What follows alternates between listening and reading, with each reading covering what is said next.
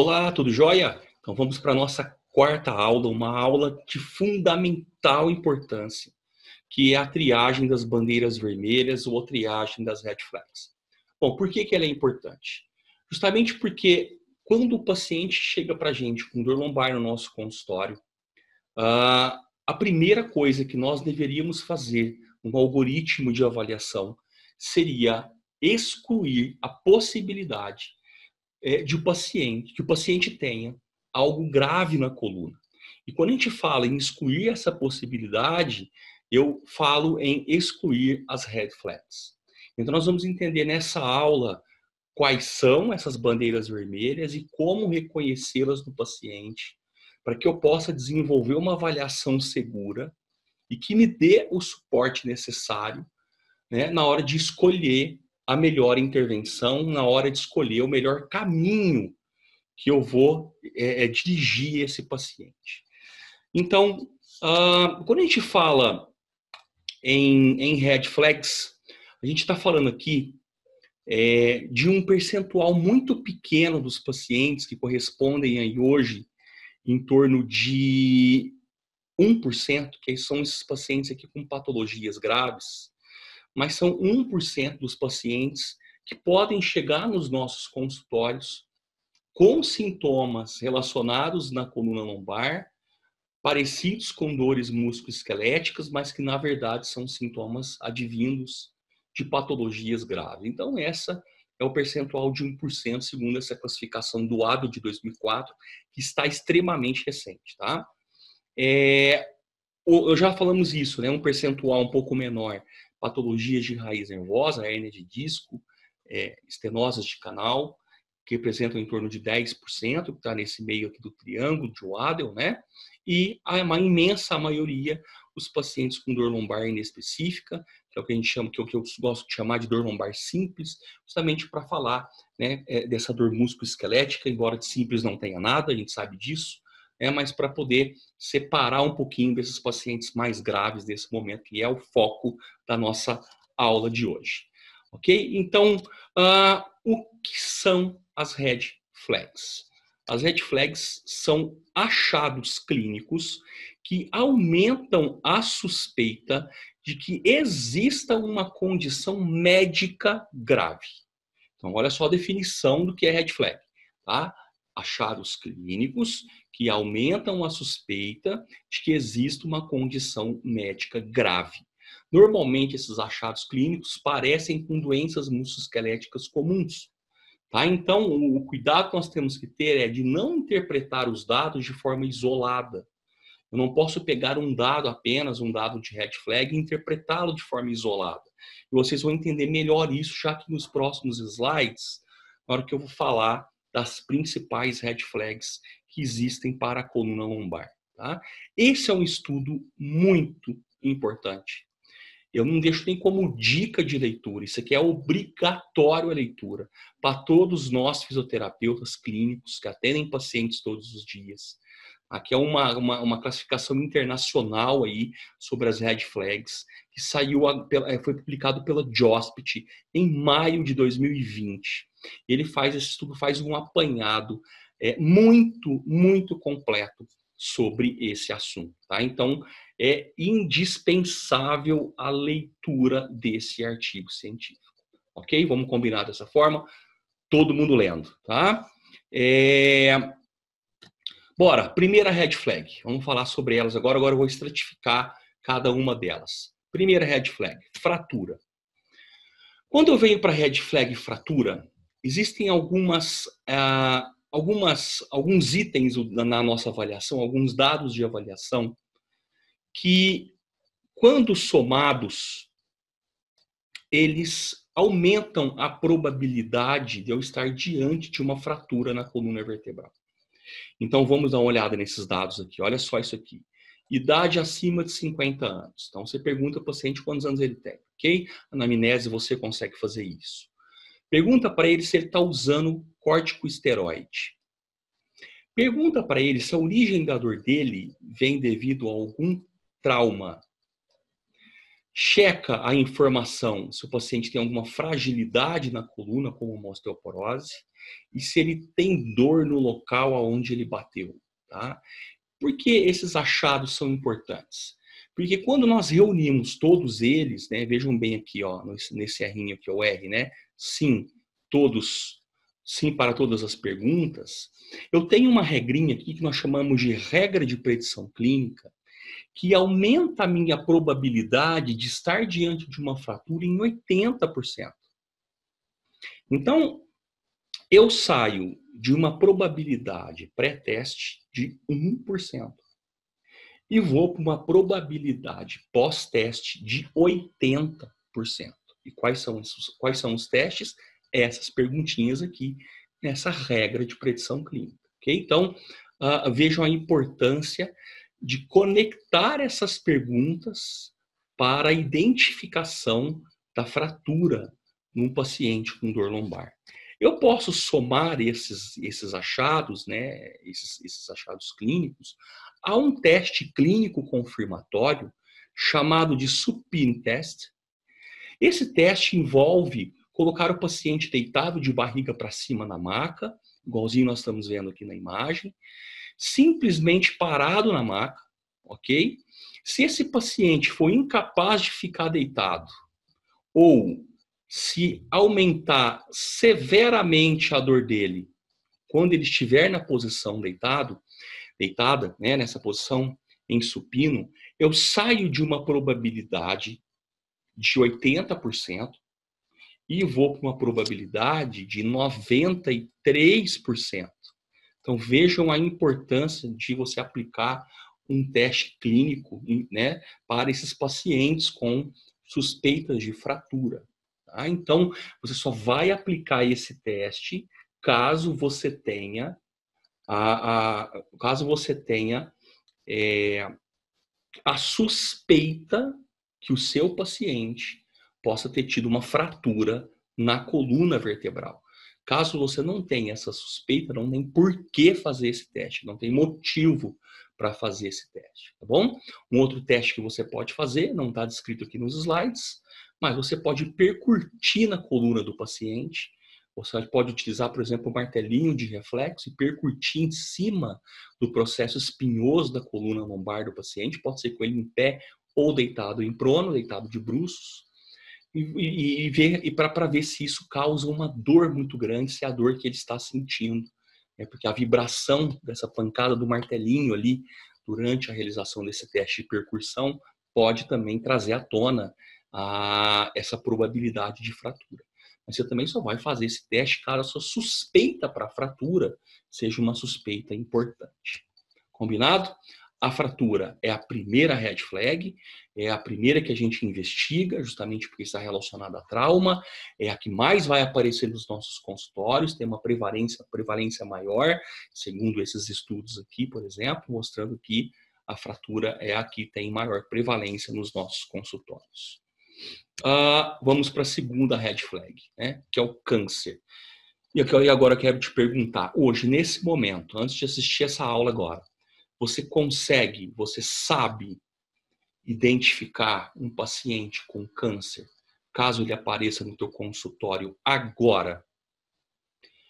Se a resposta for não, eu não consigo fazer isso agora, assista essa aula um monte de vezes, várias vezes, até que você comece a, a ter mais familiaridade com as principais características do paciente com câncer, justamente para aguçar o teu poder diagnóstico, para refinar o teu poder diagnóstico. Quanto mais você estuda sobre o tema, mais fácil fica de você observar o fenômeno. Tá? Então vamos começar aqui sobre os principais achados para esses pacientes. O principal deles é a história prévia de câncer. Então esse aqui que eu vou riscar aqui agora na tela a história prévia de câncer seria o principal deles, tá? Se o paciente já teve, já tratou de algum tipo de câncer. Então essa pergunta ela é fundamental. Pergunta para o paciente: você já teve algum câncer antes? Você já tratou de câncer? Alguém na tua família tem câncer? Observe a idade, normalmente acima de 50 anos. Pergunta para esse paciente se ele está tendo perda de peso inexplicável e se a intensidade da dor dele oscila ou se a intensidade da dor dele ela é constante. Normalmente, os pacientes com câncer têm intensidades de dor constante. A dor não oscila igual uma dor musculoesquelética. Não é aquela dor que piora ao levantar e melhora ao deitar, ou, ou piora para caminhar e melhora ao sentar. Não é essa dor. A dor do paciente de câncer é uma dor constante, dói em repouso, dói com ele sentado, dói com ele caminhando, dói com ele em pé. Ela não se modifica com postura ou movimento. Então, essa é uma dor é, é uma dor que acompanha esses pacientes com câncer. Tá? Então veja a importância, onde eu saio de uma probabilidade pré-teste de 1% nesses casos de câncer e vou para uma probabilidade de 50% nessa regra de predição clínica, quando o paciente responde sim para essas questões que eu acabei de colocar aqui na nossa tela, né? E, que são importantes, é importante a observação delas o, o, a história prévia de malignidade, segundo esses estudos de revisão sistemática, e a forte suspeita clínica são muito importantes na hora da decisão de encaminhar esse paciente para o médico para um diagnóstico ou retê-lo no teu consultório para tratamento. Então, olha o tamanho da responsabilidade que nós temos em mãos, né, nós fisioterapeutas profissionais de primeiro contato. E como nós estamos lutando tanto para ser profissionais de primeiro contato, isso, é, é, é, isso nos traz responsabilidades enormes junto, junto com essa condição que nós queremos ter. Tá? Então, quais são as responsabilidades? Essa responsabilidade de receber um paciente que não passou pelo médico e de ter que saber fazer uma triagem para câncer no nosso consultório. Tá? Então, essa é a responsabilidade que nós temos como profissionais de, de primeiro contato, se nós queremos ser referência na nossa área, para encaminhar também o paciente é, para o médico quando devido, né, quando necessário. Ok? Então, para facilitar para vocês, aqui é um presente meu para vocês. Eu coloquei os top 10 sinais e sintomas do câncer, os 10 principais. A tá? todos eles são muito importantes. Então vamos ver um por um, fazer um checklist aqui. Tá? Então, o número um já viu a história prévia do câncer. Okay? Então, é muito importante esse paciente, é, é, é você perguntar para ele se ele já teve ou não, se a família tem algum câncer ou não.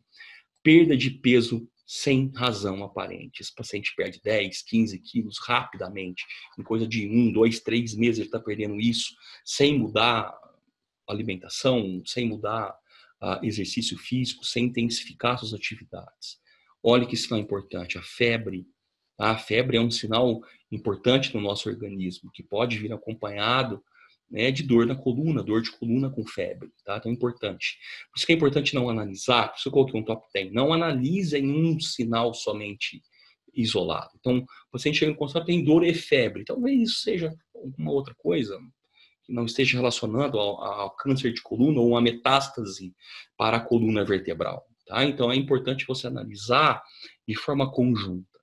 Náusea e vômito, indigestão ou má digestão, muito importante pesquisar, ente já dor que não se modifica com posição ou movimento. Os pacientes com câncer normalmente têm dor noturna mais intensa, então é um sinal importante. Tá? Normalmente pode ser que a dor acorde o paciente. É diferente daquela dor, é diferente daquela dor, onde o paciente acorda e percebe a sua dor. Aqui eu estou falando de uma dor que acorda o paciente.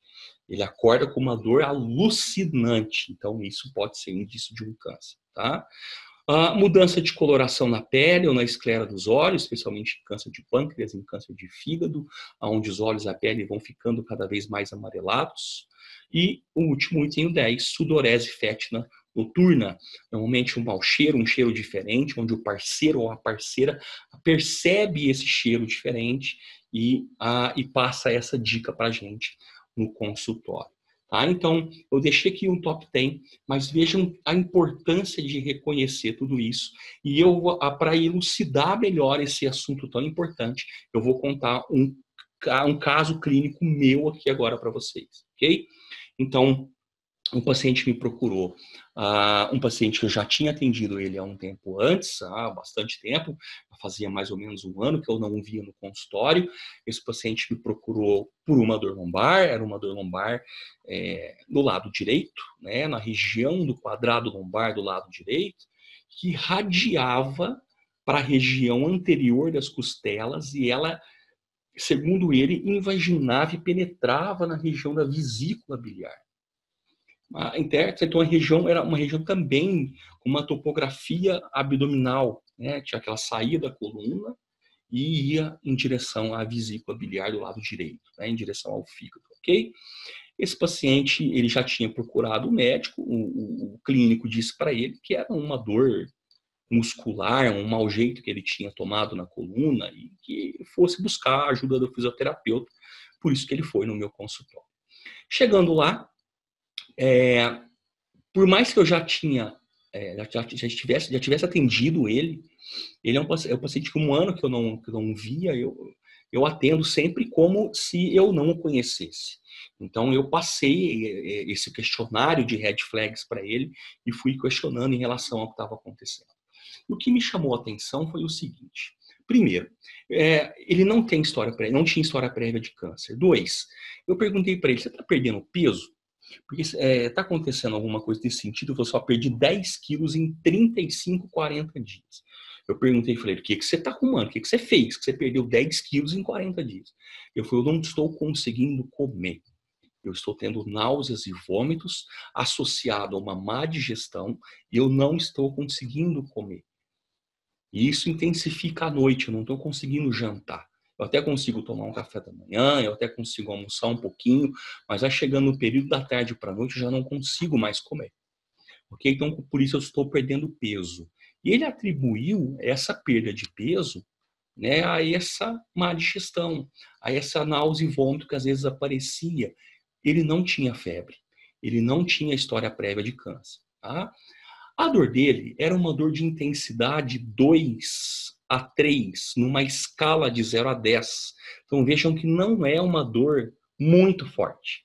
Mas ela chegava até 4, 5 no período noturno, ela aumentava um pouquinho à noite. Mas não era a intensidade da dor que estava tirando o sono desse paciente, era esse, esse perda de peso, esses sintomas que estavam acontecendo, que não estavam deixando ele comer. Ok? Ah, eu pedi para que ele fizesse uh, um, um, procurasse um médico, eu não fiz nenhum tipo de procedimento com ele, não atendi ele, pedi com que ele buscasse uma outra opinião médica, fizesse pelo menos um exame ali na região do abdômen, na região do fígado, da vesícula biliar, aonde ele poderia, onde ele estaria com sintomas irradiados da coluna. Expliquei para ele que esses sintomas eram muito importantes e que ele poderia, nós deveríamos excluir algo grave antes de voltar a nossa atenção para a coluna vertebral e numa ressonância magnética, num, num abdômen total que ele fez, ele acabou descobrindo um câncer de pâncreas e faleceu em três meses. Ah, então, esse é um paciente, um, é um case, é um histórico, um histórico uma consulta minha, que eu estou aqui dividindo com você nesse momento, justamente para mostrar que esses pacientes aparecem nos nossos consultórios. Eles vão aparecer no seu consultório. E é necessária a sua atenção para que na hora que esse paciente, que é 1% da população, chegar no teu consultório, você ter a condição de farejar essa situação tá? de ter essa percepção clínica mais aguçada para não ah, errar na hora de fazer o diagnóstico e, e não propor para ele uma intervenção fisioterapêutica, sendo com que a principal intervenção ali deveria ser um encaminhamento para o médico. Beleza? Vamos continuar? Vamos para a síndrome da, síndrome da caldequina, que seria a nossa terceira red flag. Ah, nesse artigo de 2018, mostra que é realmente muito desafiador diagnosticar e também tratar assim da caldequina. Ah, normalmente ela ela a, a, acontece devido a herniações discais de grande volume, especialmente nos níveis de L4 e L5. Lembrando que a caldequina ela começa lá em L2, ok? E é importante fazer o diagnóstico precoce, porque a sintomatologia do indivíduo, olha só, pode ser permanente. Ele pode ter sequelas dessa síndrome da síndrome e que pode acompanhar isso para o resto da vida dele. E é isso que nós não queremos que aconteça. Tá? Então, não só as hernias discais de grande volume podem levar a síndrome da tumores, estenose, cistos, a própria espondilolistese pode resultar também nessa síndrome, tá? Menos de 1%, porém os guidelines mostram é, que ela é muito importante para a nossa triagem. Então vamos para as perguntinhas que a gente sempre faz para os nossos pacientes para tentar aumentar essa suspeita, né? Uh, então vamos lá, olha a primeira pergunta. Possui anestesia em cela ou no períneo? Eu costumo perguntar assim para o meu paciente: você sente o papel higiênico ou a duchinha higiênica quando você se limpa. Tá? Se o paciente fala, não, eu perdi a sensibilidade nesse local, isso já é um fator preditor muito importante, que é exatamente o que eu vou riscar aqui embaixo, ó, como maiores preditores aqui nesse quadrinho aqui, o distúrbio sensorial em cela ou na região anal, ó, tá? Muito importante, tá? Ele entra como fator preditor, com um likelihood ratio acima de 5, ele é de 18, uma especificidade de 95%. Então, é muito importante é, é, essa triagem diagnóstica aqui dessa anestesia em cela ou no períneo. O paciente pode vir acompanhado com dor em membros inferiores, associado a déficits sensitivos ou motores. Ele vem com uma marcha claudicante e ele pode também estar associado à perda de esfíncter fecal ou urinário, com disfunção urinária, com disfunção intestinal, ah, então, o paciente pode também vir com incontinência por transbordamento. Então, assim da caldequina, é, nessas circunstâncias, ela é uma emergência cirúrgica. Se existe para lombar alguma, algum tipo de emergência, essa seria uma das emergências cirúrgicas, né? A emergência de descompressão, de descomprimir a caldequina via cirúrgica.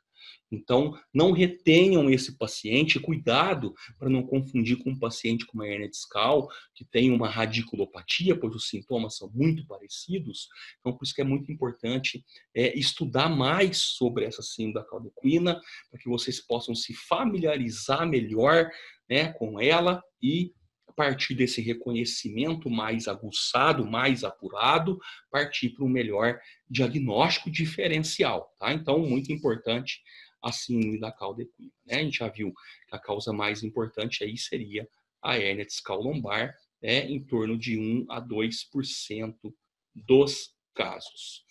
Ah, tudo bem, pessoal? Bora para a osteomielite. Quarta red flag, a osteomielite é uma infecção. A osteomielite é uma infecção. É, deixa eu abrir a tela aqui de novo. Pronto. A osteomielite é uma infecção uh, na coluna lombar, né? O paciente normalmente ele apresenta febre. Tá? Normalmente o paciente apresenta febre. Então, o principal sintoma da osteomielite é a febre. Tá aqui, ó. apresentou febre, calafrios, dores abdominais, o uso de corticosteroide também é importante, tá? Então, atento a essas questões aqui. Febre, calafrio, dor abdominal no trato urinário, uso de corticosteroide recentemente. Então, quais são os fatores de risco que predispõem o paciente ao desenvolvimento dessa infecção? Diabetes, o uso de drogas intravenosas, de doenças autoimunes, pacientes transplantados ou em hemodiálise e pacientes com doenças crônicas no fígado predispõem a essa infecção importante, que é uma infecção bacteriana. Tá? Então, a, a, a osteomielite, ela já dificilmente ela vai chegar nos nossos consultórios, dificilmente, porque o quadro clínico é um quadro clínico um pouco mais febril, e o paciente com febre ele vai no hospital, ele não vai no consultório do fisioterapeuta. E a gente finaliza aqui a nossa última red flag com a espondilite anquilosante. A espondilite anquilosante, é, ela normalmente acomete indivíduos inicia abaixo dos 35 anos de idade, então indivíduos jovens. A dor ela é espontânea, independe aí de um esforço físico, pode ser que tenha dor ao repouso, normalmente ele tem dor espontânea ao repouso. Esse paciente vai perdendo progressivamente a sua amplitude de movimento, com restrição, com rigidez, com dificuldade de iniciar o movimento, de passar de sentado para em pé, de deitado para sentado, tá? então tem uma dificuldade muito grande. Ele pode ter uma dor que vai se alternando na articulação sacroiliaca, tem dia que dói na sacroiliaca mais do lado direito, tem dia que vai doer mais do lado esquerdo, tem dia que dói nas duas, e ela, essa dor fica ali passeando eh, na articulação sacroiliaca. Ele tem é, limitações na inclinação do tronco, né, bilateralmente, justamente por ter essa anquilose ali mais na região lombar baixa e articulação sacroiliaca. A rigidez é especialmente na parte da manhã. E aqui tem um aspecto muito importante para a gente diferenciar essa rigidez matinal do paciente, por exemplo, com uma osteoartrose ou do paciente, por exemplo, com uma hernia de disco. Esses pacientes, quando eles acordam com rigidez, ele faz suas atividades de, é, é, de, higiene, né? toma seu café da manhã, ele pega o seu carro e, ou pega o transporte público e vai trabalhar, e na hora que ele chega no trabalho ele já está muito melhor, ou até mesmo antes de sair de casa, ele já está se movimentando muito melhor. O que acontece com o paciente com espondilite anquilosante é que isso não acontece. É, o paciente ele tem uma rigidez que pode perdurar pela manhã toda, durar até na hora do almoço. Esse cara voltou para o almoço, voltou para casa para almoçar, por exemplo, a dor dele, essa rigidez, ele ainda não melhorou. Tá? Então, ele pode passar por um período muito prolongado de rigidez. Então, eu vou chamar, vou dar essa atenção aqui para esse, é, esse achado clínico, uma rigidez muito prolongada, tá? que foge do que nós estamos acostumados a ver. Dificilmente esse cara tem parestesia ou um exame neurológico positivo, tá? É, é, a, e para complementar o diagnóstico aqui, né, um, um, exame de sangue, então dados do exame de sangue, aqui como por exemplo um fator reumatoide positivo, então um médico precisa pedir um exame de sangue para a gente ver se existe um fator reumatoide positivo, mas especialmente eu preciso entender se esse paciente tem um antígeno chamado HLA-B27 presente no exame de sangue e esse antígeno ele acaba junto com essas é, outras questões físicas levando ao diagnóstico da espondilite anquilosante.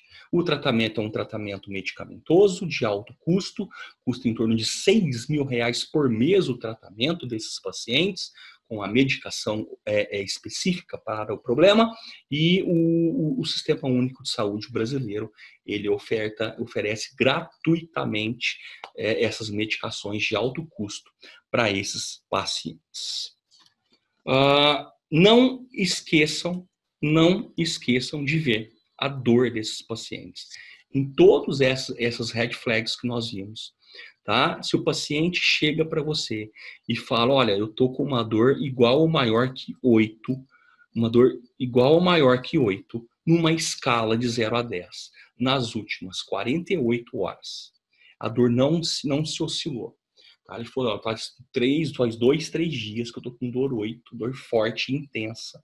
Essa dor não se altera. Eu tô tomando remédio, ela não mudou, eu caminho ela não muda, eu sento ela não muda, deitada ela não muda, ou seja, uma dor que não se modifica, não se modifica, uma dor intensa. Cuidado que isso pode indicar uma patologia grave, tá? Então, a dor intensa faz parte de um diagnóstico de patologias graves, especialmente essa dor que não se modifica nas últimas 48 horas, né? Então, atentos a a, a, a esse item da, da nossa avaliação uh, de red flags. Pessoal, é isso. Espero que tenham gostado. Perceberam a importância dessa aula, né? Bastante importante. Então, vejam essa aula, assistam quantas vezes necessário, tá? Leiam mais sobre o assunto, leiam o paper inteiro que eu deixei aqui para vocês, uh, busquem mais informações, Tá ok? E bons estudos. Te espero na próxima aula. Nós vamos falar ainda mais sobre anamnese e vamos dar início à nossa avaliação postural. Vem comigo. no Physio On Demand.